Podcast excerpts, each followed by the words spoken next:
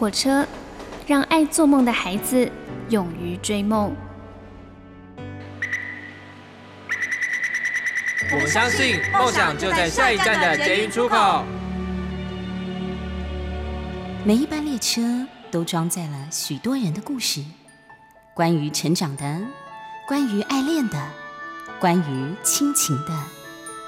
欢迎搭乘张曼娟的幸福号列车，列车长张曼娟和您一同分享幸福的时刻。在人与人的人际关系之中啊，我们有时会提醒自己，对别人要多一点包容，多一点温柔。但是，我们也应该问问自己：我对自己够温柔吗？常常我们都把温柔给了别人，而忘记了自己。你所搭乘的是第二个小时的幸福号列车，我是列车长张曼娟。我们听到的是梁静茹所演唱的《温柔》。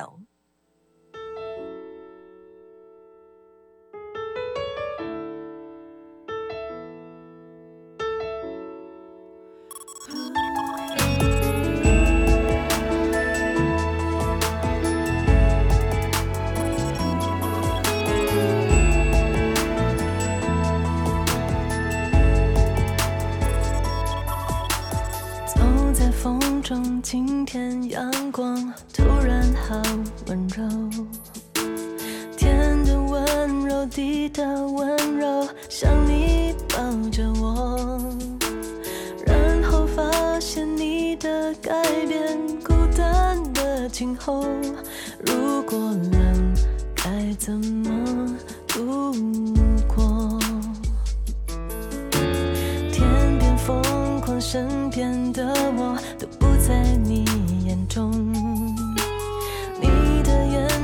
藏着什么？我从来都不懂。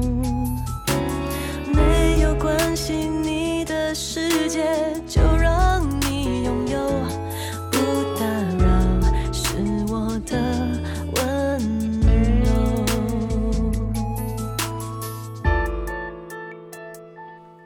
不知道，不明了，不想要，为什么我的心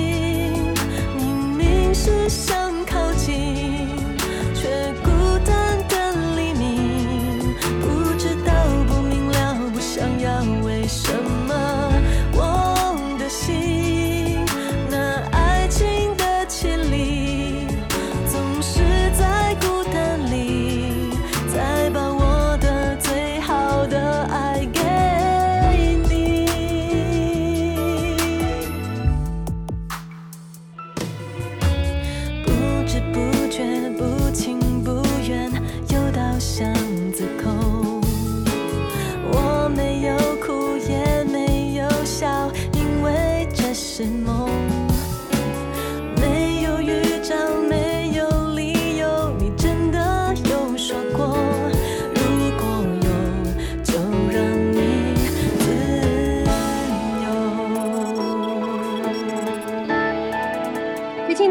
跟我们家的印尼妹妹聊天呐、然后就跟我说，我觉得台湾是一个非常方便的地方。然后他就问我说，你有去过你觉得比台湾更方便的地方吗？其实那时候呢，马上就有两个地方浮上我的心头，当然都是因为我去过的地方不是很多啦。就亚洲来讲的话，我觉得诶，香港其实也蛮方便的。可是对于香港不是很熟悉的朋友，会觉得香港固然很方便，可是在香港，如果你想要方便，你就不方便了。什么意思呢？就是说，如果你想找一个公用的厕所方便一下的时候，你就会发现它不是那么的方便啊。所以，所以嗯、有人就对这一点很在意。那也有人会说，那个日本很方便，像我也会觉得说，诶，日本挺方便的啊。好，那日本是一个很方便的地方，也是没有错的啊。那它大概三步呢，就会有一个小的超商啊，五步呢就会有一间大的超商。所以呢，每一次到日本去旅游的时候呢，就会一路这样子买买买买买啊，就是每一个超商都进去逛一逛。可是有一个问题，就是你有没有发现，在日本想要找地方丢垃圾不是一件容易的事情啊。那尤其呢，就是对于呃我们那种爱吃东西的人，我说走一走吃一吃，手上就会有一堆垃圾嘛。那到底要怎么办处理才好呢？那我看到有一位这个在旅居在新加坡的一位呃作家，他叫毕明娟，他有特别讲到，他说。对于新加坡人来讲，他们觉得最方便的事情就是到处都可以丢垃圾啊，不是丢在地上哦，丢在地上可不得了了，要罚款的。他说呀，三步一个小的垃圾桶，五步一个大的垃圾桶，这就是新加坡被誉为亚洲最干净的城市的一个很重要的原因了。因为你随时都可以把手边的垃圾丢掉，而不会有机会让它落在地上。可是当然啦，新加坡的干净呢，可不是一天造成的啊。在一九六八年的时候啊，前总理李光耀呢推动了保持新加坡干净这样的一个运动，这个运动感觉 还蛮可爱的啊。那因为为什么特别要推啊？因为新新加坡其实是身处热带嘛，就很热。如果你去过新加坡旅行，你就会发现。假设没有积极的去清运垃圾的话，其实是会滋生蚊虫而造成细菌跟病毒的。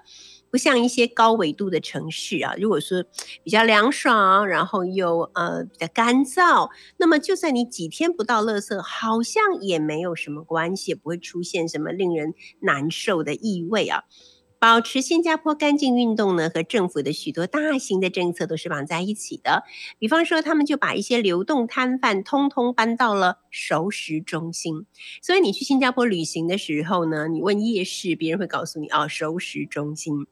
啊，那因为比较好集中管理嘛，还有呢，把原本住在木棚区的市民迁徙，啊，把他们迁徙到了祖屋里面，废水处理厂和污水道的建设，公共卫生法律的制定等等。另外呢，还有一些比较小型的活动配套，比方说会在社区、学校还有企业之间举办清洁比赛啊。或者是呢，教育的单位也会办一些卫生教育的讲座，还有植树计划等等。目标呢很明确，就是要让新加坡成为东南亚最美丽与最干净的地方。这就是为什么我们每次去新加坡旅行的时候，会有感觉到新加坡好像走进了一个大花园的那种感觉啊。保持新加坡干净初期最有效的方法是什么呢？你猜猜看，当然是罚款了啊，用财嘛。你要处罚，尤其是要罚钱这件事情，那一定很有效的。丢垃圾、丢烟蒂，或者是上完公厕不冲水，通通都会被罚款的。虽然不一定会让人产生公德心，但是至少可以让你养成好习惯啊。也许你不是有心要去做，但是你就是习惯成自然嘛，对不对？后来呢，国家越来越富裕啦，国际移工也越来越多了，那可能就没有办法像就是全部都是新加坡人比较自律啊。这时候呢，政府就必须要雇佣大批的环卫工人，就是环境卫生的工人来打扫环境。新加坡光是通过注册的正式清洁员的数量，就是台北市的十倍以上，达到将近六。六万人，这么多的人在维持一个城市的清洁，那怪不得它会很清洁了。这还不包括那些独立的清洁工哦。根据媒体的报道啊，每年政府花在公共清洁的成本大约是八千七百万美金啊。在节省成本与提供大量工作机会的拉扯之间呢，这可能是。新加坡干净之外啊，必须要解决的问题，就是因为这个花费呢，其实也真是不少啊。好，那关于到底在日本会不会有丢垃圾不太方便，或者是上厕所不太方便的问题呢？啊，我们今天连线了我的好朋友，也是老朋友，也是大家都很熟悉的，目前旅居日本的畅销书作家，他的最新作品是《不在一起不行吗》长篇小说，那。就是张维忠，维忠在你还没有正式上线以前，那现在这样算什么？就是 假上线，假上线，伪上线。那你先来说一下，你有没有觉得在日本居住会有垃圾没办法丢不方便，或是找不到公厕的问题呢？找不到公厕是没有问题，因为其实所有的便利商店都有厕所，都可以借用。但是确实丢垃圾是越来越困难。越来越困难了。对，因为前阵子他们才取消所有地铁里头的垃圾桶，原因是他们没有钱想要维持 清洁。就像你刚刚说，要维持这个打扫，其实要一年花很多钱，对不对？对。那所以他们为了节节这个节省开，对节省成本，所以呢就把这个预算给删掉了。那最简单的就是不设置垃圾桶，那就没有人呃需要去打扫。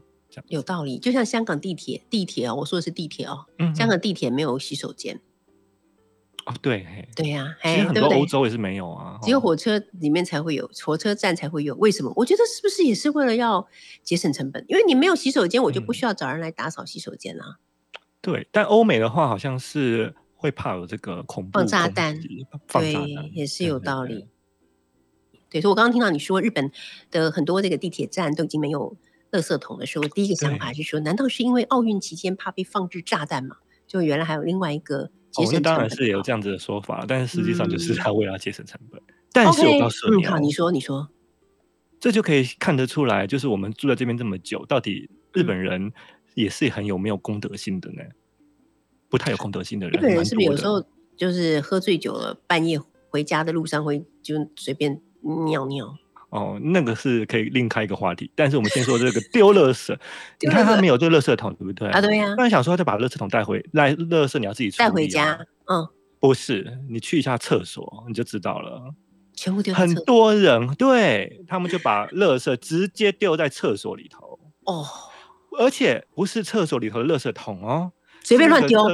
对，像比如说男生那个小便的地方，它上面会有一个平高台嘛，有吗？嗯嗯。那会让你放包包的，那很多东西都垃圾掉那边。然后还有每一个房小小厕所间里头也会有那种平台可以放东西，对不对？我甚至看过有人就是丢便当盒，哎，真的太离谱了。中午的时候，我想说他是在厕所里头吃便当吗？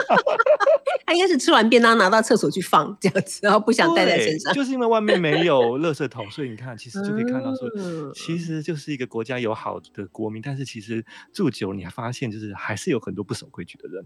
没错，原来他们的洗手间最能够看到日本的另一面。好，我们来听这首歌，福山雅治所演唱的《东京》。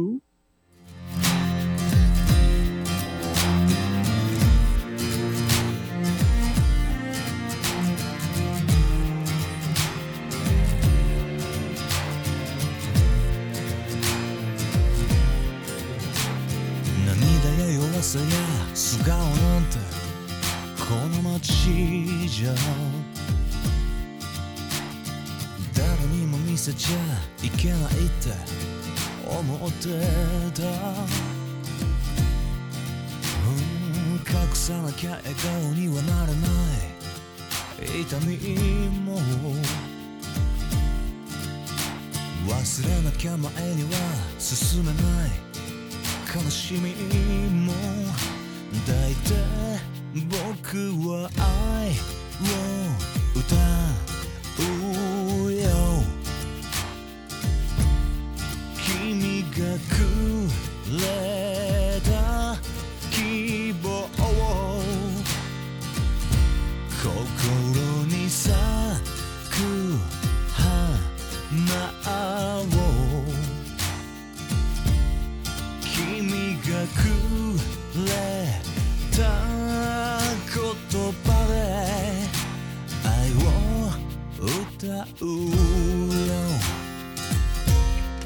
不能去东京旅行的时候，就跟住在东京的好朋友连线。我觉得这是一个挺不错的选择。嗨，维中，现在正式问候你一下。Hello，曼迪老师好。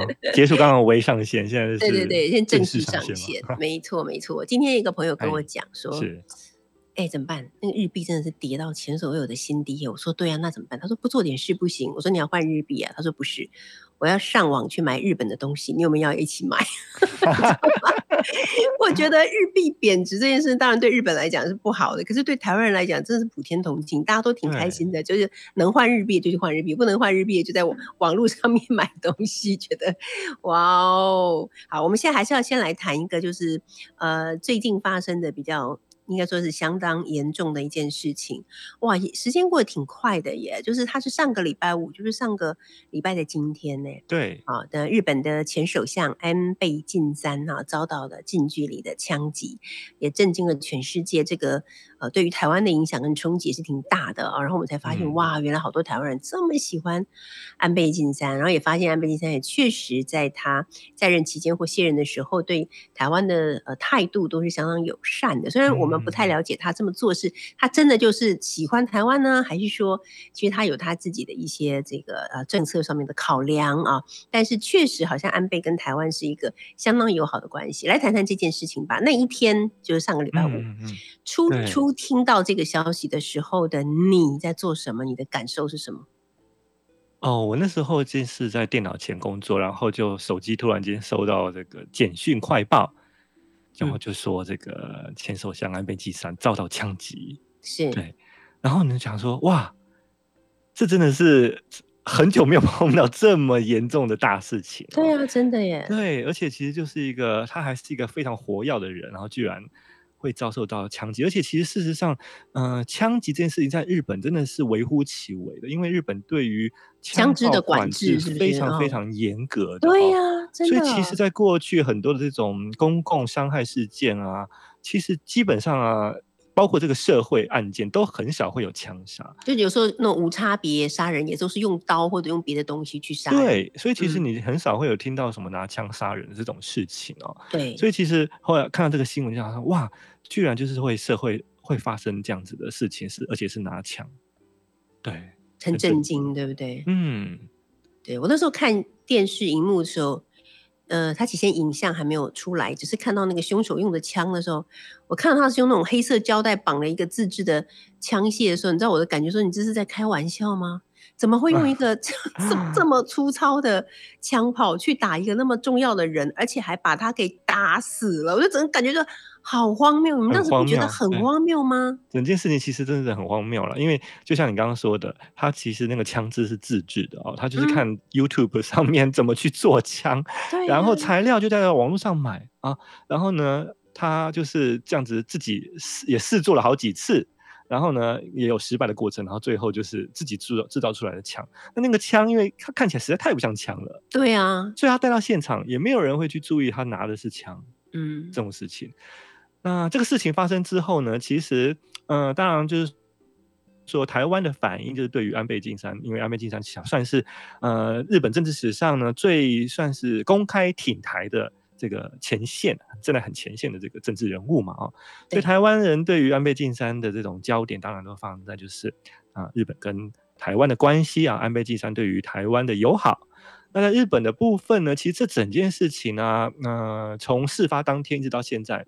我的感受，包括我周围的日本朋友，其实对于就是说安倍晋三被枪杀这件事情，当然是非常震惊啊。但是大部分的人可能更放在的一个焦点哦，然后就刚开始的前几天是他们所以为的自己的和平的社会跟国家发生什么事情了？真的？为什么日本会发生这种事情？他们过去日本人都以以为就是说枪杀这件事情只会在美国发生啊。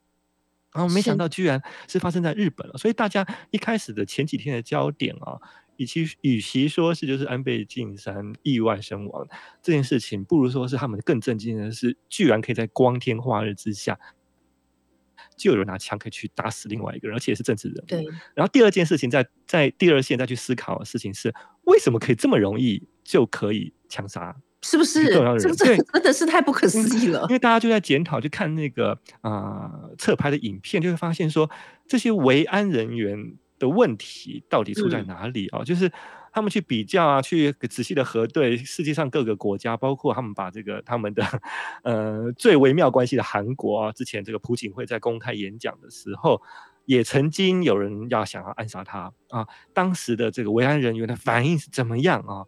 全部所有的人立刻就是围上去包围起朴槿惠来，嗯啊，然后每个人手上都有一个公事包，就是其实就是防弹的那个设备，全部所有的维安人员就把公事包打开来，然后就是架起了一个三百六十度的防弹围墙啊！我感觉很炫哎。哎，对，那个画面真的蛮炫，你可以在 YouTube 上面找一下。我等一下去 YouTube 看一下。对，但相较于就是安倍晋三的状况，就会发现这些维安人员他们真的是过去没有处理这种日本这种枪杀的或者是暗杀这种重要人物的经验，所以居然没有人会去顾到安倍晋三的状况，而是所有人都去追那个歹徒，嗯嗯，追那个那个犯人。对，但是其实我们仔细看那个影片啊。在开第一枪的时候，安倍晋三还没有倒下。对，所以在第一枪的时候就应该要有维安人员围住安倍晋三才对。安倍晋三真正倒下是在第二枪。第二枪，对对，所以其实这真的是可以避免的。嗯嗯嗯。没错，所以就是很多人，我们我听到一些朋友在讲说，他身边的这些维安人员是在打瞌睡吗？那为什么好像 感觉他们好松哦，好松散？他们真的是没有经验，绝对不可能发生。对对啊，没错没错。好，那目前就是呃，因为就是安倍晋三被枪杀之后呢，就进行了日本相当重要的一个选举嘛，对不对？是。对，那这个选举的结果是真的，呃，让我们感受到安倍晋三的呃。遇刺其实是绝对影响了这个结果嘛？选举的结果吗？还是说，就算他不遇刺，这个结果其实这个结果可能原来并不会差太多。但是因为安倍晋三的事件发生，其实就有催化的功功功能啊。那本来其实现在执政的这个，他们是一个执政联盟，是有两个党一起联合执政的，自民党跟公民党本来就已经算是占占了蛮多数的席次在这个参议院当中哦。但是因为这个枪杀事件，其实就等于算是。更激起的这个同情票了啊，就是说可能大家就会更去愿意去投票，所以就是啊，自民跟公民党他们两个党所获得的票数，其实真的就是非常非常多，可以算是。呃，这次算是一个压倒性的胜利，这样。嗯，但是因为他已经是一个前首相嘛，啊，那一般人可能会认为说，他就已经是一个前首相了。觉得其实实际上他虽然可能还有一些影响力，但是他对于未来，他对于日本也不会有什么影响力。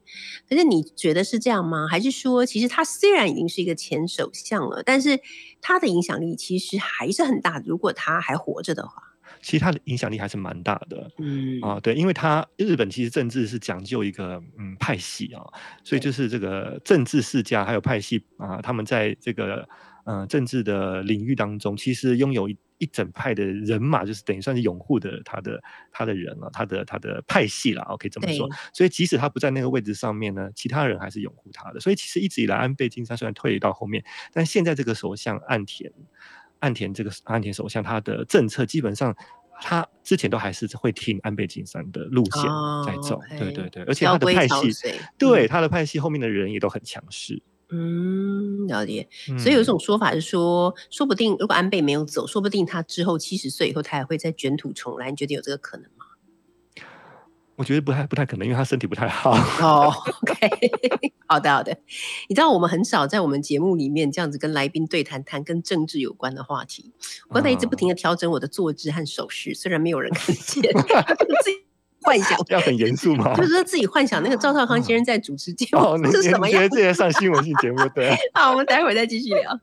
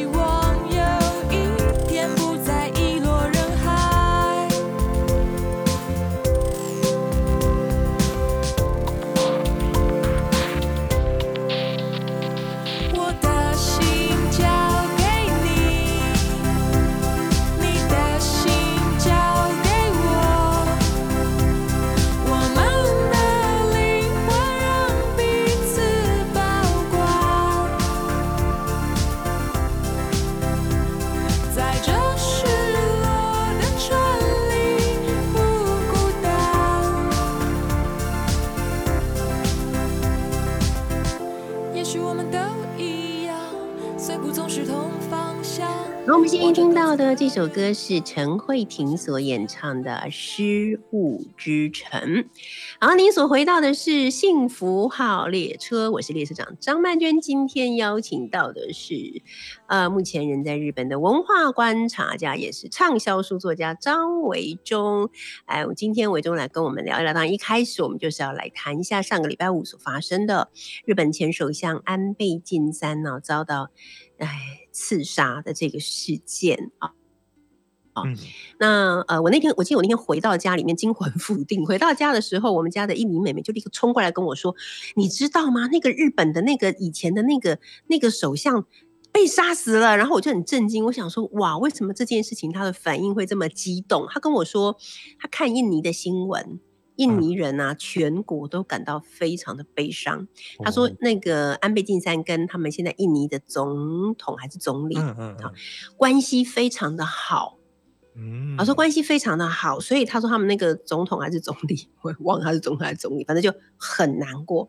所以呢，他们大家都觉得很难过。你知道，我听到这件事情的时候，我突然有一个想法，就是说，原来其实安倍不只是。对台湾很友好，你看他那句话说的多么的铿锵有力，然后多么的入心。有没有那句话就叫做“台湾有事就是日本有事”，对吗？对对。我可能也说过“印尼有事就是日本有事”，所以就说他其实是一直不停的、很努力的。我觉得他是有计划性的在建立，呃，让日本能够成为除了中国之外，在亚洲的另外一个非常呃不可小觑的、足以跟中国抗衡的政治或是经济上面的另外一个国家。他其实是有这样的一个企图心，对不对？对对对，当然跟他的政治背景很有关系，因为他父亲其实也是政治，他们其实就是一个政治政治世家，真的对。所以其实他的生他的生长背景，其实也让他看到了日本从战败之后，一直到现在的状况啊，国际间的情势，还有就是面对中国跟韩国的压力啊。那其实安倍晋三在生前一个非常重要的主张哦。但这个主张也是他在日本国内为人所非议的啊，变成是很两极化的反应的一个一个一个政策，就是他希望像刚刚老师说的，就是其实讲穿了，就是他希望日本国家正常化。那什么叫日本国家正常化呢？其实我们都知道，二次大战之后，其实日本是不能够拥有自己的军队的，对，所以他们只能有自卫队啊。所谓自卫队，就是别人打你的时候，你出于自卫，你才可以反击。嗯哼，那所以你就是没有主动。可以去攻击别人的的这个权利啊，那可是因为二次大战结束了这么久了啊，那新的一代了，尤其现在的小朋友，日本小朋友，他们就会觉得说，为什么这个老一辈的人呢，他们的阿公阿妈那个时代的人所铸下的错，要他们一辈子都要这样承担呢？啊，为什么日本不能跟其他国家一样拥有一个正常化的军队呢？啊，所以安倍晋三，安倍晋三是一个很重要的一个主张，就是他希望可以修改这个宪法第九条。OK 啊，所谓宪法第九条就是我刚刚说，他们希望可以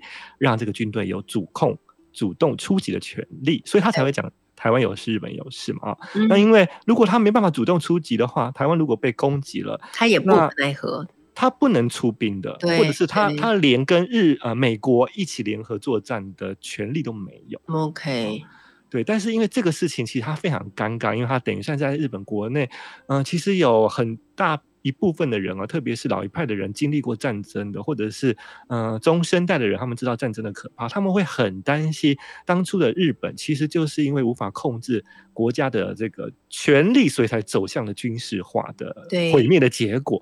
那他们很担心这个法一修改了之后，日本会不会有一天又招来了战争，就是再度陷入这样子的厄运？对，所以其实主张和平的人，他们其实是还蛮不赞同安倍的这个政策的哦。嗯，对，那所以就。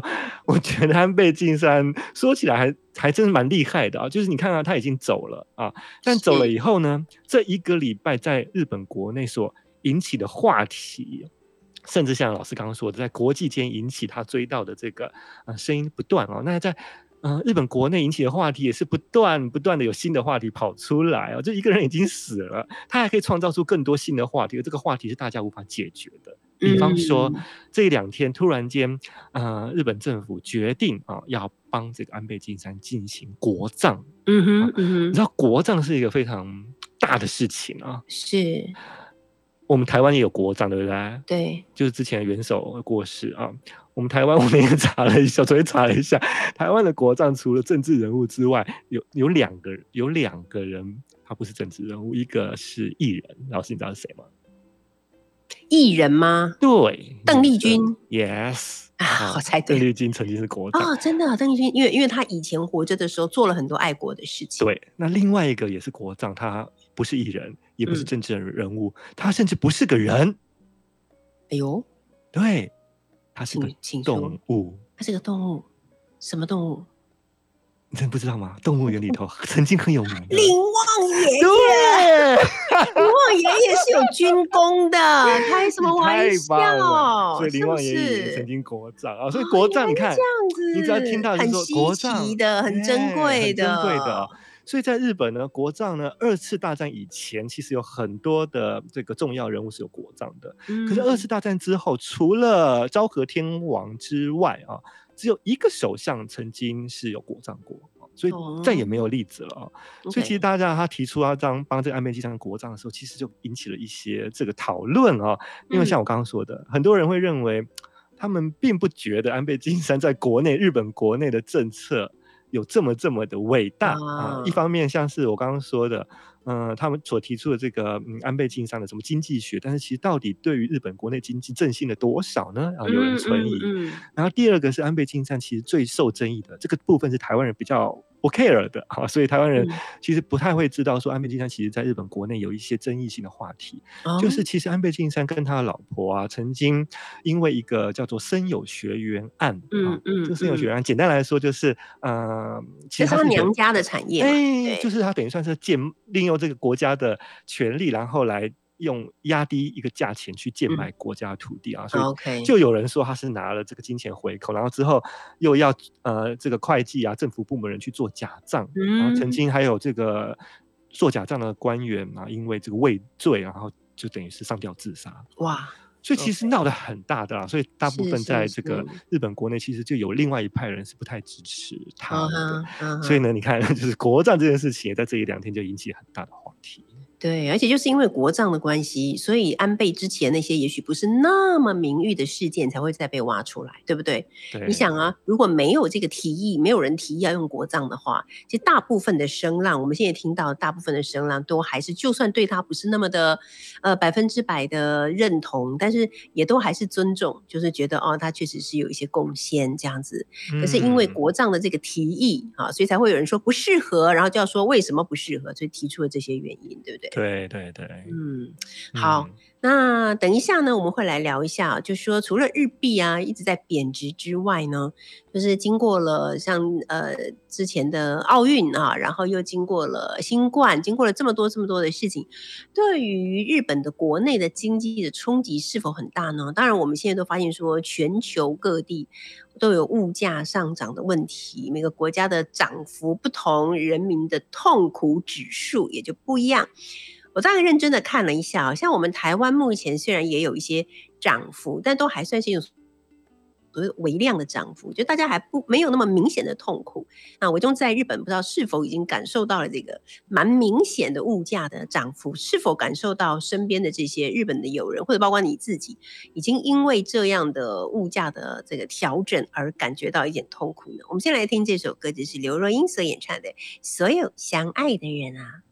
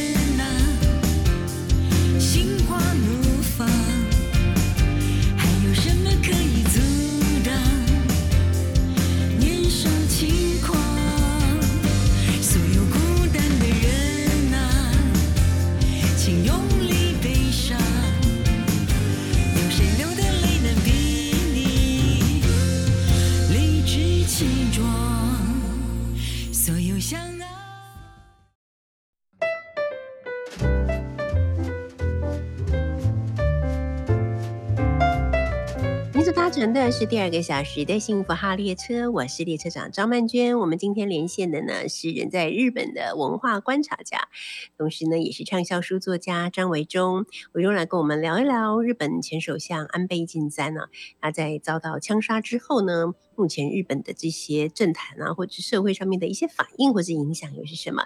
讲到这里呢，就来聊一聊最后一个一段，我们来谈一谈日本的物价。好，因为全世界的物价真的都实在是有点令人烦恼。那么日本呢？日本本来东西就比较贵了，我觉得啦。好，那经过这段时间之后呢，目前的情形是怎么样的？对，其实因为日本啊，它是一个高度仰赖国外进口原料的国家啊，不管是能源也好，或者是吃的东西，嗯，其实很多人在日本生活，他都不知道，包括日本人，他都不知道他可能吃的。嗯，一些日本传统的东西啊，很多的呃使用到食材配料啊，其实跟国外进口东西有关的啊。比方说，可能这个甜不辣的这个粉啊啊，或者是这个 soba 的什么什么里头要用到的素材的啊啊，其实很多可能都是从仰赖国外的啊。那他们也喜欢吃这个炸的东西啊，所以可能要很多这个面包粉、小麦粉，这些可能都从国外进来的。所以这些东西它其实会随着这个原物料上涨。啊，在台，在这个日本，其实它的进口的价格也会变高，所以物价也会上涨。再加上刚老师先前有说的，这个日币的贬值，对不对？那日币贬值对于国外的人来说当然很棒，因为就可以换到更多的日币了啊。对。那其实以前呢，日本的政策为什么日币会一直贬？其实是以前的政府认为，就是说日币贬值会对日本自己的经济啊可能会有帮助啊，因为可能就是国外人就会进来啊。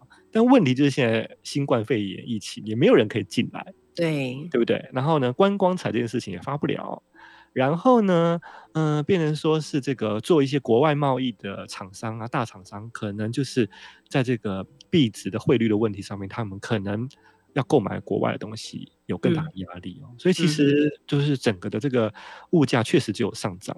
比方说好了啊，嗯，这个苹果电脑系列 iPhone 系列。对，从七月一号开始，一口气不吭不响的，每一样产品都涨了一万多台日币。哇，一万多日币耶，那就是三千多，是不是？没有没有，现在对你们来说非常便宜，大概一万只有两千三台币。哦，两千三左右吧，差不多。OK OK。对，但是对日本人说，他还是一万呢。对对对对对呀！如果我的薪水，如果我的薪水只有二十万，他还是一样占了一万。对呀，你懂我意思吗？所以其实对日本人来说，就是一个很大的压力啊。但是对于外国人来说，他可能就是没差别。嗯，所以其实像像这种国外要仰赖国外的一些产品啊，那就是会有很大的涨幅。那所以其实像那个星巴克也是一样啊，都涨。嗯嗯嗯。所以其实就变成是。嗯，到最后啊，我都有点怀疑啊，是真的要涨价吗？是真的是有原原物料有涨价，所以它才涨价，还是说是趁机涨？大家都涨，我也涨一 下。这别人涨，我只是不涨，何时涨啊？我也跟着涨。哎，你涨了，反正它也不用，永远不会，永远不回头嘛，不会再跳回来，不会再跳回来啦。对。对，所以就变成一个这样状况。那接下来还有很多的，像是这个车票啊，什么什么都要涨啊。这个我有听说，就是我有听他们在讲说，虽然说日币贬值了，你们很开心嘛，可是当你们去到日本旅行，才会发现所有的交通费都涨了，然后住宿费也涨了。就是你觉得好像捡到便宜了，可是其实没有，因为你要付出更多。然后我也听到我的朋友说，涨了又怎么样？涨了我也要去啊！这就是 台湾 台湾哈日族 对对对，对日本的人没有什么影响，反正换好了。对呀，真的。所以在民生的用品上面，确实就是很明显的有看到涨价的状况。对，然后它还导致另外一个东西的消失，就是百元商店的消失啊。比方说，我家地铁站出口有一间百元商店，它就倒了，因为没有什么东西可以卖一百元，是不是？对，那它一百元，它要卖到天荒地老才可以付出房租啊。对呀，真的耶。啊，所以就是变成说，嗯，很多就是真的是民生的，可能是你不是住在这边的人，不太会感觉得到。那住在这边人就是有一些就是很基本的一些生活开销会涨价，然后包括超市的一些食材什么就会涨价。对，嗯嗯嗯。但是薪水没涨，所以就但是薪水真的完全没有涨。薪水当然不可能涨啊。嗯嗯嗯。好的，那最近你的观察在日本方面、社会方面还有哪些值得我们注意的事呢？最近吗？嗯嗯，也不能说注意啦，就是最近我比较有一个新的发现，就是嗯，我有在我脸书上面写，就是我去新大酒保的时候，就会发现，就是说，嗯，我以前第一次来的时候，第一次来日本的时候，就住在新大酒保，带着我妈。它是一个靠近新宿的地方，对不对？对对对，老师也去过。它其实现在是一个韩国街嘛，韩国村。对对对，嗯。可是其实在我第一次来日本二十多年前的时候，它是没有韩国。餐厅的。哦，这样吗？它比较聚集多的是中国人跟一些早期来日本的一些台湾人，对对对对对，台湾人跟中国就华人就对了，嗯，对，所以二十年前其实是不是韩国人聚集的地方？那我以前第一次来的时候，就是我们工作室的兰姐介绍我住的一个旅馆啊，那是台湾的老老妈妈经营的，会讲会讲台语跟国语。我以前刚来的时候完全不会讲日文，嗯，所以就是。去到一个可以讲中文的地方，带着我妈跟小外甥女去。嗯，然后前几天我自从住过了之后，我这二十年都没有再经过那几那个旅馆。我前几天去新大学办事情的时候，再经过它，就发现说，哇，居然它还在，但是它已经没有营业了啊！哦，就那栋建筑还在，但是已经没有在营业。对对，然后再再再往下走，就发现它有一间啊东京妈祖庙。嗯，妈祖庙吗？对，然后我才发现说，原来在新大酒堡居然有一间从台湾来的妈祖庙，叫做东京妈祖庙。哇！然后这个妈祖庙整个的外形就跟台湾的庙一模一样，所以就立刻站在这个庙的前面，就有一秒回到台湾的感觉。你有进去看里面的那个妈祖像吗？有啊，有啊，有啊，有进去逛啊。他是真的从台湾迁徙过去的吗？我也不确定啊。嗯，看起来很像就是了。妈祖。不就是长得都是妈祖的样子吗？就是女神的样子啊，妈祖当然都是长得女神的样子啊。然后我是觉得很有趣，就是说现在这个我们对于新大酒堡的印象就是韩国村，对。但实际上在以前其实它是比较多是华人聚集的地方，嗯。然后呢，这二十年来它不知道怎么样，突然间被演变成一个韩国人聚集的地方。但原来居然在韩国人聚集的地方，这些餐厅啊。咖啡馆啊，还有这个日本语学校等等，中间还是有这些零星的，就是属于华人的台湾华人的势力，对不对？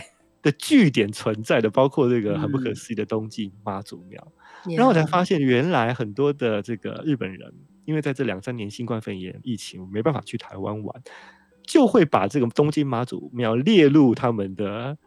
未出国行程当中，哎呦，哦，竟然有这个功效。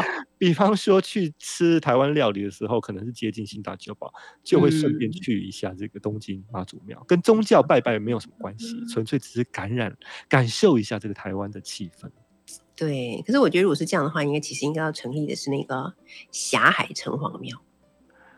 哎，霞海城隍庙，对不对？对呀，霞海城隍庙不是很赞吗？他没办法，他业务太多了。你去开一个霞海城隍庙是用开的吗？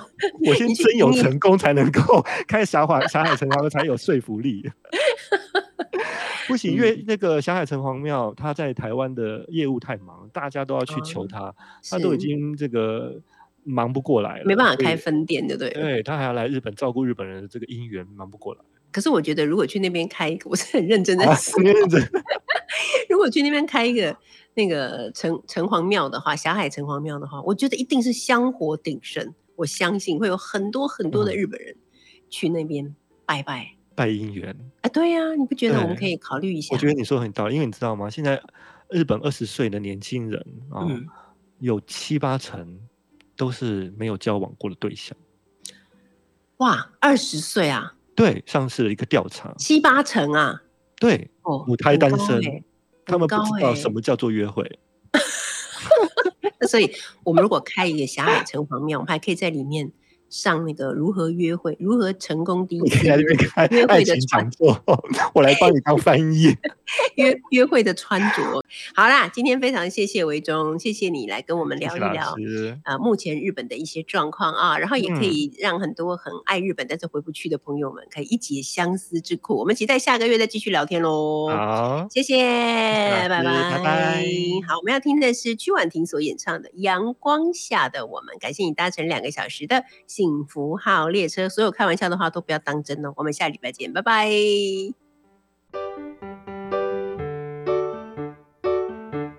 阳光下的我们，穿着布鞋，戴耳机随节奏，大步向前。